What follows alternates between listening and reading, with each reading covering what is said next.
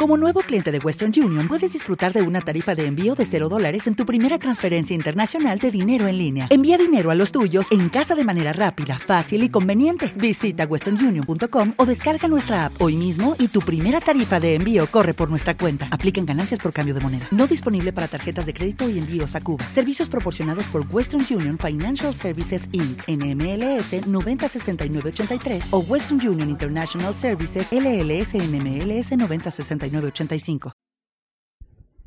Tremendo, ¿verdad? El trabajo que se desarrolla. Pues a, Nacho que pase, por favor. Y la verdad que me suenan bastantes caras. Gabino, Félix Ortiz, lo tuvimos como profesor ah, también. Y un gustazo tener personas como, como ellos. Qué trabajo tan grande, ¿verdad? Ah, hay detrás. Bueno, gracias por estar entre nosotros. Estás en familia. Ah, el tiempo es vuestro. Gracias, bendiga.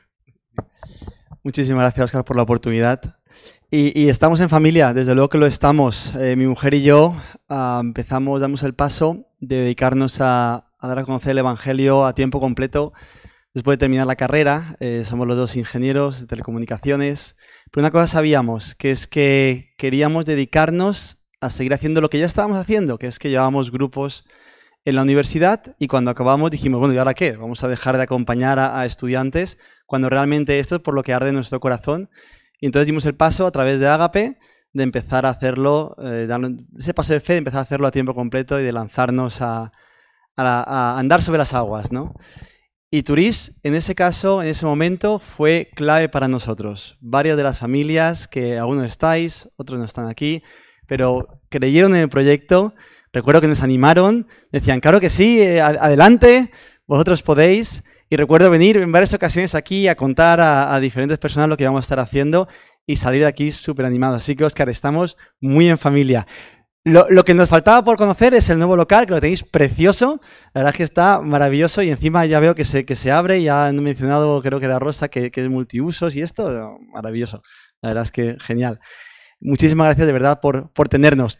Pues la verdad es que el, mm, estoy aquí para, para hablar sobre misiones la idea era venir a veros y Oscar me dice, bueno, pues ¿por qué no, por qué no predicas?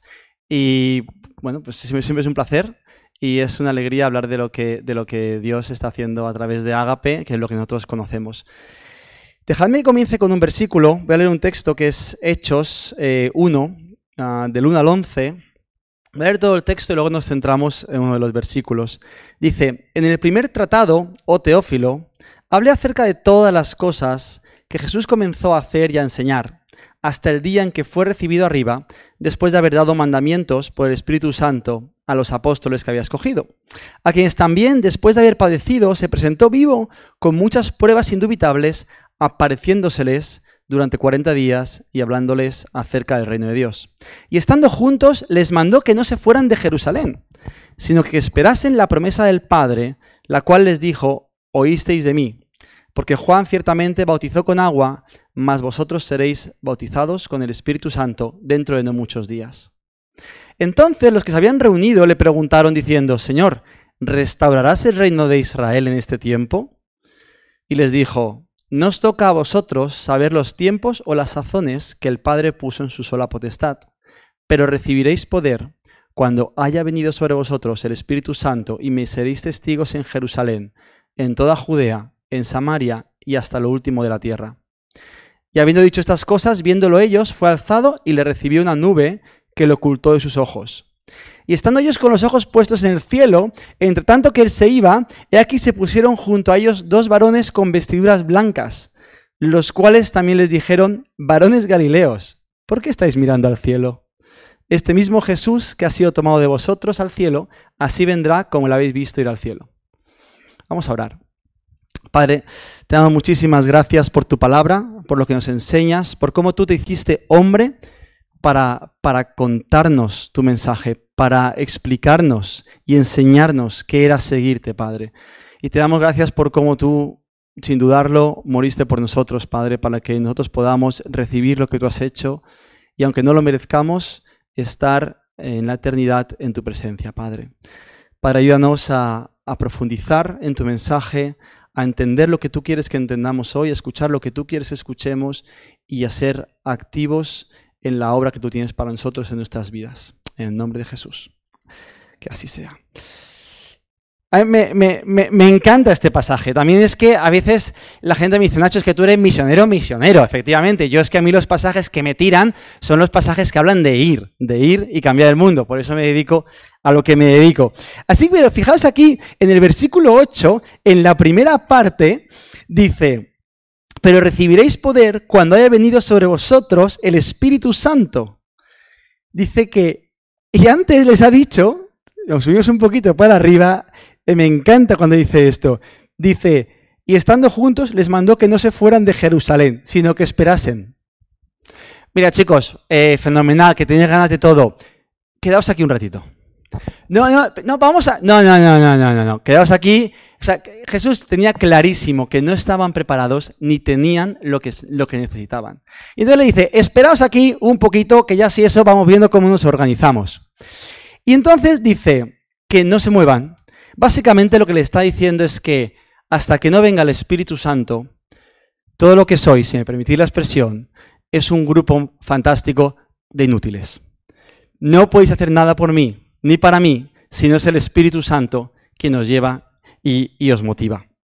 Así que, eh, fíjate además que los discípulos no eran, eh, claro, ahora vemos a los discípulos, ¿no? ¿Quién, hubiera podido ser un discípulo, ¿no? Los, maravillosos discípulos, pero si te paras a pensar en los discípulos, eran una panda. Eran una panda. O sea, tenemos, por un lado, tenemos a Pedro, un celote, una persona que prácticamente estaba, un activista violento en contra de los romanos. No digo yo que no tuviera razón, pero mm, ¿era eso realmente lo que Dios tenía para él? Obviamente no, le llama a otra cosa, ¿no? Abandonar eso. De hecho, cuando viene por Jesús, ¿qué hace Pedro? Saca un cuchillo, pero bueno, hombre, ¿Qué hace con un cuchillo? Y le corta la oreja a un romano. Pero vamos a ver, aquí este era un hombre mm, de, vamos, ¿qué tendía a la violencia por un lado? Por otro lado, tenemos a Mateo. Mateo es todo lo contrario de Pedro. Mateo era un recaudador de impuestos. Y si hoy en día nos quejamos de los impuestos, imagínate si fueran los romanos los que vienen a cobrarlos a tu casa. O sea, era muchísimo peor. Y Mateo se había vendido a los romanos, había traicionado a su pueblo, iba a, a su mismo pueblo y decía, bueno, dame los impuestos que se lo voy a dar a los romanos. En el camino, por supuesto, a Mateo no le irían mal las cosas. Y aquí tienes a Jesús que junta un grupo de doce en el que tiene al nacionalista, activista, medio terrorista, con el vendido a los romanos robando a sus hermanos. Y ahora intenta trabajar y ponerlos juntos, ¿no? Después tenemos a Tomás, el que después de todo lo que está pasando, llega un momento que dice, mira, pues no me lo creo. Hasta que no le vea las heridas, yo no me lo creo. Y Jesús tiene que decir, pues aquí tienes, y bienaventurados aquellos que creen sin haber visto, ¿no? O sea que no debió ser fácil montar un equipo con aquellos discípulos. Es como si hoy en día intentamos juntar a, pues no sé, alguien del Sevilla con alguien del Betis, alguien del Atlético de Madrid con el Real Madrid, alguien de Vox con Esquerra Republicana, ¿no? Eh, o sea, vamos a ver, mm, no es fácil. Eso no, lo elegiríamos, ¿verdad? Montaríamos un equipo mucho más homogéneo. Pero Jesús, la verdad es que le iba la marcha, desde luego. Así que, eh, pero, ¿cuál era su, su ingrediente clave? El Espíritu Santo. Los discípulos hicieron muchísimas cosas durante, el echaron fuera demonios, hicieron milagros, vieron milagros, acompañaron a Jesús durante el tiempo que Jesús estuvo con ellos. Sin embargo, es verdad que se paralizaron cuando Jesús desapareció entre ellos y se quedaron, ya sabemos, todos más parados, escondidos, hasta el día de Pentecostés, que vino el Espíritu Santo. Así que yo muchas veces pienso, y viendo el vídeo de Ágape, son 50 años de Ágape, y, siendo director ahora de Ágape, a mí me entra vértigo, tengo que deciros. O sea, yo veo todo eso y digo, jolín.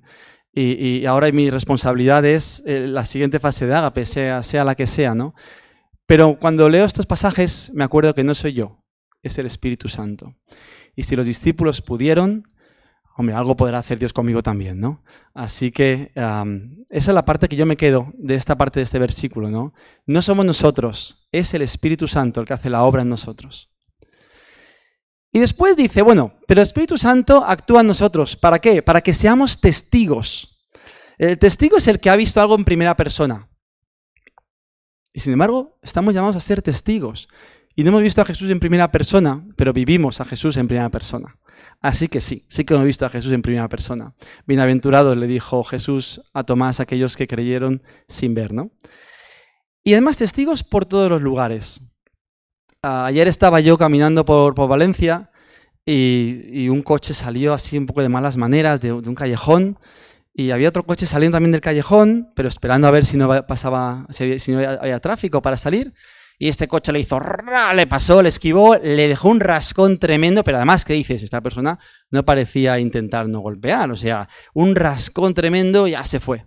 Claro, es que me pasó aquí, o sea, estaba altavoz ahí, aquí estaban los coches. Y, bueno, pues me, no sé, me quedo con la matrícula, me acerco al otro coche, sale una chica del coche, ¡ay, ay, ay, ay, ay! ay! miramos el coche y digo, madre mía, pues sí que te ha dejado un buen rascón, porque a lo mejor había sido algo, pero no, no, muy llamativo y un buen rascón. Y le digo, ¿quieres la matrícula o tienes la matrícula? Y me mira y me dice, sí, sí, es mi ex marido. Esto nos, da, nos recuerda la importancia del Ministerio de Familias, por cierto, y del Ministerio de dar a conocer el Evangelio. Pero la cosa está en que, en ese caso, bueno, eso es ser testigo, ¿no? Decir, bueno, pues yo lo he visto, eh, soy testigo si quieres que lo que sea.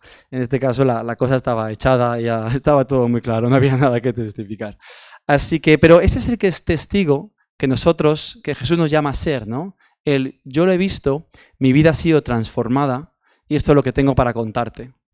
Yo lo he visto, sé lo que ha pasado, sé lo que pasa en mi vida cuando Jesús se acerca y esto es lo que tengo para, para contarte. Ese es el ser testigos. Ahora bien, una vez más, testigos cómo. ¿Pero qué, qué voy a contar yo? Como a lo mejor algunas personas que tienen un testimonio extravagantemente em, llamativo, ¿verdad? La gente, y seguro aquí la hay, que ha pasado por muchísimo en la vida y ha hecho un cambio radical. Yo no soy así. Yo me crié en una familia, es verdad, que no creyente, pero me criaron bajo ciertos hábitos sanos y bajo cierto entorno. Y de hecho, cuando me convertí, algunos me decían, pero tú siempre has sido cristiano, ¿no? Y yo, no, no, no, no, yo era buen chico, pero ya está. Y realmente, y es verdad, muchas veces la gente viene y me dice, Nacho, es que yo no tengo un testimonio apabullante de esos. Todos tenemos un testimonio apabullante, porque el milagro más importante que existe, que ocurre en la tierra, no es que un cojo ande, no es que alguien sea sanado, que damos gracias por todo eso, por supuesto, lloramos por todo eso, es que alguien cambie su destino eterno y que se transforme internamente, aunque incluso venga de ser un buen chico y no venga de dejar las drogas o de cualquier otra cosa mucho más eh, impactante en lo humano. Pero el milagro de Dios es la transformación radical interna. Así que, y de nuevo, insisto, es a través del Espíritu Santo. Pero ¿cómo voy a ser testigo yo? Podemos decir muchas veces cuando nos miramos al espejo. ¿Cómo voy a ser testigo yo si, si, si fallo en esto, fallo en esto, fallo en esto, fallo en esto? Te aseguro que no hay nadie que no falle en esto, en esto, en esto, en esto, o en otras cosas diferentes, porque si no, seríamos Jesús. Y lo que somos es sus discípulos, sus seguidores, sus testigos, imperfectos, pero vamos. Y esos 50 años de Ágape, o estos, no sé la verdad, la historia de Turis, ¿cuántos años tiene? 74. Me leí el libro de Jesús de Valencia Evangélica. Sí, pero no me acordaba de los detalles. Pero 74 años. Son muchísimos años. Yo 74, yo soy de 79, esto va a ser fácil. Tengo 43, por lo tanto la iglesia tiene ah, pues 5 más, 48. Eh, no, no, yo tengo 43. Sí. 48, ¿verdad? ¿Estoy sumando bien? Del 70, ah, tiene 74, no del 74. Oh, wow, ahora sí que estoy impresionado. Wow. Pues efectivamente, Agape tiene 50 años recién cumplidos. Esta iglesia es 74. ¿Cuánto se ha hecho? ¿Quién lo ha hecho? Lo ha hecho gente como nosotros, igualitos. Hay gente que cuesta verles como igualitos porque dices, no, son un ejemplo, pero venga, si nos ponemos serios, son igualitos. Todos tenemos nuestras luchas, todos tenemos nuestros errores. Y después de todo esto, después de primero que les dice, mirad, quedaos quietos aquí, es el Espíritu Santo al que necesitáis. Después de esto, que les dice, me vais a ser testigos en toda la tierra, y vosotros vais a ser testigos porque vosotros conocéis en primera persona a Jesús. Después de esto viene la mejor parte de este versículo. Y dice, estando ellos con los ojos puestos en el cielo, entre tanto que él se iba, ¿vale? Jesús volando, ellos mirando. No tengo nada que echarle en cara a los discípulos, yo también estaría mirando. Entre tanto que él se iba, he aquí se pusieron junto a ellos dos varones con vestiduras blancas. Claro, todos los discípulos mirando, no se dan cuenta de nada, y de repente tenemos dos varones con vestiduras blancas que se ponen a mirar con ellos. Y seguidamente les dice, ¿por qué estáis mirando al cielo? ¿Cómo? ¿Qué? Eh, es que era un momento interesante, ¿verdad? ¿Por qué estáis mirando al cielo? ¿Cómo? ¿Cómo que por qué? ¿Cómo que por qué estamos mirando? ¿Quién ¿Qué? ¿Cómo va el vestido? Tantas preguntas juntas, ¿verdad? Pero ¿cómo que? Lo primero que se me ocurre a mí es, ¿pero cómo que? ¿Tú has visto eso? ¿Cuánta gente ha visto volar y desaparecer de las nubes? Por eso estamos mirando al cielo. Pero los varones les, no le dieron ninguna cancha. Pero, perdóname, pero ¿por qué esta frase está en la Biblia? ¿Qué tan importante es que vengan dos ángeles y digan por qué estáis mirando al cielo? ¿No podríamos haber ido más directo y haber dicho, llegaron unos ángeles eh, y les dijeron, así vendrá como lo habéis visto ir al cielo? Ya está. No, no. ¿Por qué estáy mirando al cielo? Yo le pregunto al, padre, al padre ¿por, qué esa frase ahí? Y no lo sé, obviamente, no, no, no, no tengo ni idea. Pero sí que es cierto que, ¿por qué estás mirando al cielo? Pues claro que estamos mirando al cielo. Hombre de Dios, claro que estamos mirando al cielo. Acaba de desaparecer Jesús. Es para mirarlo y si hubiera tenido móvil para hacer un vídeo. Y estaría ya en TikTok. Pues claro que estamos mirando al cielo. Pero a los varones le preguntan, ¿por qué estáis mirando al cielo? Y quizá en parte es porque los discípulos estaban mirando al cielo en vez de estar... ¿A dónde debían estar mirando los discípulos? ¿A dónde tenían que haber estado mirando? Me encantaría tener la respuesta, pero no la tengo. ¿Pero dónde quiere Dios que estemos mirando cuando Jesús desaparece? Quizá ellos mismos, quizá pensando en la misión, pero no estaban haciendo lo que tocaba. Y por eso los varones de Dios le dicen, ¿por qué estáis mirando al cielo? ¿Cuántas veces estamos mirando a donde no toca? Incluso cuando es el mismo Jesús el que acaba de desaparecer. ¿Dónde quería Jesús que mirasen los discípulos? Viendo después lo que ocurre, que están todos juntos y viene el Espíritu Santo, y entonces comienzan los hechos de los apóstoles, seguramente Jesús quería que estuvieran mirando a la misión, a los demás, quizá entre ellos. Por un lado, la imagen de mirar a Dios es perfecta, porque tenemos que mirar a Dios, Él es quien hace la obra. Pero por lo visto no era el momento. ¿Por qué estáis mirando al cielo? ¿Por qué no estáis haciendo lo que ya tenéis que empezar a estar haciendo? ¿Por qué estáis mirando al cielo? Muchas veces miramos al cielo y esto me cuesta decirlo porque hay que mirar al cielo, hay que mirar a Dios. Pero quizá hay veces que no hay que estar mirando al cielo. Y esto es, cada uno en su vida tenemos que saber cómo, aplicar esto. No puedo sacar de esto una regla. Pero sí que sé que a veces miro a donde a donde no toca, en vez de estar mirando a donde sí debo estar mirando. Obviamente buscando el Espíritu Santo, buscando la guía del Espíritu Santo, pero mirando donde toca. ¿Por qué estáis mirando al cielo? No estamos mirando a donde toca. Dejemos de buscar donde Jesús ha estado y busquemos donde Jesús está ahora.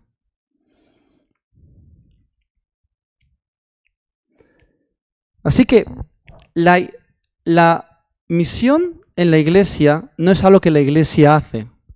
Misiones no es un programa de la iglesia. Igual que el otro día dijimos, dijeron, ¿no? Eh, adolescentes no es un programa de la iglesia, es la iglesia. Misiones no es un programa de la iglesia, es la iglesia. Podemos estar contentos. La iglesia hace muchísima misión. La hace, la hace. Todos podemos pensar, bueno, no, no, la hacemos. Toda la iglesia está haciendo misiones. Por eso hay iglesias en todos los lugares del mundo. Ahora bien, ¿qué es realmente hacer misión? Y aquí podemos encontrar diferentes mm, personas, claves, roles. ¿no? Está el que da el paso y al tiempo completo, fenomenal, es más fácil de decir, ¿verdad? Das el paso, dejas todo lo que habías estudiado o tu trabajo, lo que sea, te dedicas 100% a vivir como hacemos en Agape de los donativos que la gente da para llevar a cabo la misión. Fenomenal. Ese es muy fácil de entender. Es el misionero clásico, o sea que te quedas en tu país o eres enviado a otro país. Pero después, ¿qué hay de todos los demás misioneros? Que somos todos en nuestro trabajo, en nuestro entorno, en nuestro pueblo. ¿No es Turís o era Turís la población de España con mayor porcentaje de evangélicos? ¿Seguimos ahí? Habrá que sumar. Pero yo recuerdo que eso se decía, que Turís era la, población de España con mayor porcentaje de evangélicos. Turís, me estás hablando de que aquí se creen misiones y la iglesia vuestra no es una iglesia pequeña. O sea, que... Y además mucha gente que es creyente y que está eh, comprometida hoy en día, no está hoy en día en la iglesia, pero están sirviendo en otras iglesias, también de Turís. O sea, que el pueblo de Cristo aquí es, es grande, es una obra tremenda lo que está haciendo Dios en Turís. Eso es la misión. Eso es la misión. Leyendo el libro de, Jesús eh, de Valencia Evangélica, hablaba de los misioneros que han empezado misiones en Valencia, ¿no? Y es increíble, pero es que la misión es algo intrínseco a la iglesia. No hay iglesia sin misión. Ahora bien, no podemos olvidar que todos estamos llamados a ser testigos en el poder del Espíritu Santo allá donde estamos, en nuestro trabajo, en nuestro entorno, en nuestro barrio, en nuestras yendo a comprar, en todos los sitios donde estamos. En Ágape somos discípulos normales y querría pensar que guiados por el Espíritu Santo. En Ágape somos hoy en día de hoy 75 personas a tiempo completo en 10 ciudades de España. Y solamente es posible por la otra cara de las misiones, que es por todos aquellos que dais para misiones. En Agape, todos los que estamos en Agape, desde el director hasta el último que acaba de entrar, todos hemos dado el paso de depender sola y exclusivamente de las ofrendas de los hermanos. Y lo hacemos así porque es la forma en la que tú te comprometes en dos cosas. Primero, en hacer tu misión, porque estás enfocado enteramente en tu misión. Y segundo, porque involucras a otros hermanos en llevar la misión adelante. Mi mujer y yo a veces lo pensamos, decimos, ostras, si algún día Dios me, llamase a dejarme ágape, dejarme la misión, lo que más echaríamos de menos es toda la gente que nos apoya en oración y económicamente. Porque es una experiencia increíble, de fe, de miedo, de, de temblar, os lo aseguro. Pero cuando miras para atrás y ves por todo lo que te ha llevado Dios, la gente que has conocido, las relaciones que has construido, es algo que no quieres dejarte, porque es algo que es precioso e increíble. Y mi mujer y yo empezamos a tiempo completo en el 2004, 2005, exactamente, 2005, y cogimos de cara, de cara, de cara, de cara la crisis de 2008. ¿Os acordáis la crisis de 2008? No, sí que os acordáis. Nadie se puede olvidar. Tremendo. Fue un momento en el que pensábamos que íbamos a tener que dejar el ministerio, porque mucha gente tuvo que dejar de apoyar. Pero llegó un momento en el que ya aquello paró, se mantuvo y pudimos seguir. Y hubo gente que nos dijo, mira Nacho, estoy ah, sin trabajo, estoy, mm, estamos lo fatal, pero lo último que vamos a quitar es la ofrenda a la misión, la ofrenda a vosotros, familias normales y corrientes. Y claro, cuando tienes una experiencia así, dices, ¿a quién le gustaría que la persona que le paga le hablase así, ¿verdad? Así que eh, eso es Ágape. 75 personas hoy en día en 10 ciudades de España que han, dado, que han dado ese paso, pero ese paso lo hacen posible todos aquellos que también ven las misiones y piensan y se dan cuenta que ellos son parte de las misiones. No hay misioneros sin pueblo de Dios enviando misioneros. Y es posible, muchas veces la gente me dice, no, pero bueno, es, imposible, en España no va a ocurrir, necesitamos los petrodólares. Los 75, quizás no los 75, pero desde luego los, últimos, en Agape están entrando hoy en día aproximadamente 10 personas a tiempo completo, al año, más o menos. Y todos esos, los últimos 30, que son los últimos 4 o 5 años, ah, son gente que ha conseguido su apoyo económico aquí en España, de gente normal y corriente como somos cualquiera de nosotros. Y estamos, están todos sirviendo a tiempo completo. España está levantando misioneros y enviando misioneros. Tenemos, somos un país de una historia tremenda enviando misioneros. La Iglesia Católica Española es la iglesia que más misioneros envía al mundo. Es un dato increíble. De, de, eh, como dice, de, de raza le viene al galgo. Quiero decir, el español es una persona que piensa en misiones y va a misiones. Los evangélicos tenemos que simplemente seguir activando esto porque la gente quiere ir, la gente quiere ser enviada y la gente está enviando. Estamos todos enviando. Os cuento esto porque es una cosa para celebrar y para darle gracias a Dios. Mi mujer y yo, uno de nuestros, empezamos en la universidad dando a conocer el Evangelio allí. Después tomamos diferentes responsabilidades en Ágape y hoy en día estamos dirigiendo la organización. Nuestro sueño es ver levantarse una nueva generación de misioneros a tiempo completo, desde España, apoyados desde España y enviados a España y a todo el mundo.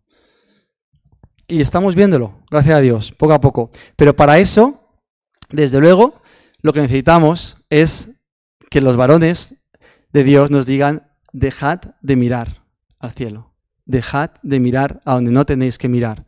Suena diferente porque es mirar al cielo, sí, debemos siempre mirar al cielo, por supuesto, y buscar al Espíritu Santo que es quien hace la obra, pero dejad de mirar a donde no hay que mirar. Dejad de mirar a donde no hay que mirar. Muchas veces en Agape estamos hablando ahora de enviar misioneros fuera de España y muchas veces yo creo que donde estamos mirando que no toca, estamos mirando a nuestras necesidades aquí en España.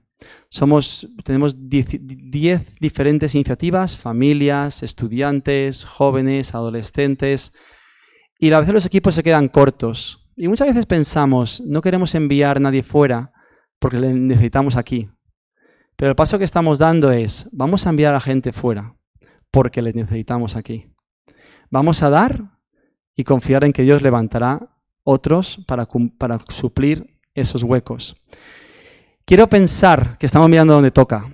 Creo que estábamos mirando donde no tocaba cuando mirábamos estos últimos años y, y decíamos, no enviemos fuera, porque necesitamos en España. Y ahora estamos pensando, vamos a enviarles fuera. Y ya que Dios apañe en reinar los huecos que dejamos en España. Queridos, quería compartir con vosotros esto, este, este breve mensaje sobre mirar a donde toca, sobre ser testigos y ser del Espíritu Santo y a la vez contaros un poquito lo que estamos haciendo desde Agape. Muchísimas gracias por la oportunidad.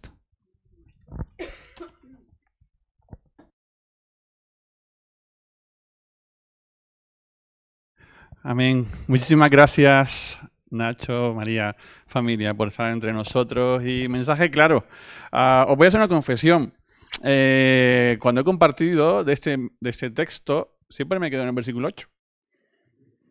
Sí, nos quedamos ahí, ¿no? Eh, este es el, centro eh, del mensaje, pero es, cierto esta otra parte, ¿no? El, que a veces estamos mirando, como bien decía, todo tiene su contexto, esa frase, pero a veces estamos eh, no sé, mirando a otro lado, mirando a otros asuntos ah, y no comprometidos realmente con la centralidad, el propósito de la iglesia. El otro día lo decía Félix Ortiz en una de las conferencias que estuvimos con él recientemente, decía que la iglesia no crea la misión, es la misión, el corazón de Dios, quien crea la, iglesia para que cumpla esa misión. Y esa misión quizás no es eh, poner carpas, escenarios, música, focos, luces, yo qué sé, este tipo de historias, sino el día a día, que es lo que hacían los discípulos. El día a día, con sus contactos. No, no, era de grandes eventos, era de contacto. Sí, hubo momentos claros donde compartieron y miles se convirtieron, pero lo que vemos en el texto de Hecho es que ellos se extendieron por causa de la persecución, pero esa extensión comenzaron a hacer más contactos y más contactos. Y así se fue extendiendo el mensaje. Eso es ser iglesia. Así que muchas gracias por recordarnos esto en este día. Ahora de nuestra parte, centrarnos, centrarnos en, lo que el Señor espera de nosotros. Amén. Amén. Vamos a orar. Así como estamos, vamos a dar gracias al Señor. Padre, muchas gracias. Gracias por tu palabra compartida en esta mañana con todos nosotros. Gracias porque ah, tu palabra es clara, es evidente y no hay lugar a, a dudas hacia nosotros en lo que tenemos que hacer al respecto, Señor? nos dejas tu propósito bien claro, evidenciado en la Escritura, un propósito que parte de tu corazón, un corazón misionero. Tú mismo, Señor, descendiste con un propósito y una misión clara de rescatarnos. Fuiste el primer misionero, Señor. Muchas gracias por ello. Y ahora tú nos comisionas a todos nosotros. Y lo podemos hacer a través de la unción de, de tu Espíritu Santo en nosotros. Sabemos que no es una obra humana, no parte de nosotros, sino parte de tu mismo Espíritu, Señor, derramado en nuestros corazones, ah, y quien nos impulsa y nos capacita precisamente para llevar a cabo la misión que tú esperas de todos nosotros. Somos un pueblo creado con ese propósito, para anunciar tus virtudes de aquel que nos ha llamado de las tinieblas a tu luz admirable, Señor. Ayúdanos hoy a cumplir ese propósito y a mirar realmente donde tenemos que mirar, Señor a estar centrados en tu propósito, a alcanzar a aquel que está a nuestro lado. Sabemos que eres tú quien trae la conversión, pero de nosotros estar el, el regar y estar el, el sembrar. Eso está de nuestra parte. Eres tú quien da crecimiento, Señor. Pero nosotros no queremos fallar, no, no queremos que nos halles fallando en esta área. Así que ayúdanos en este día, Señor, a recordarlo y a llevarlo a la obra. También te doy gracias por Nacho, María, toda su familia. Pido tu bendición sobre ellos, Señor. Es cierto que los retos son grandes, pero todo lo que tú pones al alcance de nuestra mano lo podemos hacer por tu gracia, Señor. Allí donde nuestras fuerzas se acaban, donde nuestras ideas incluso a veces no llegan mucho más allá.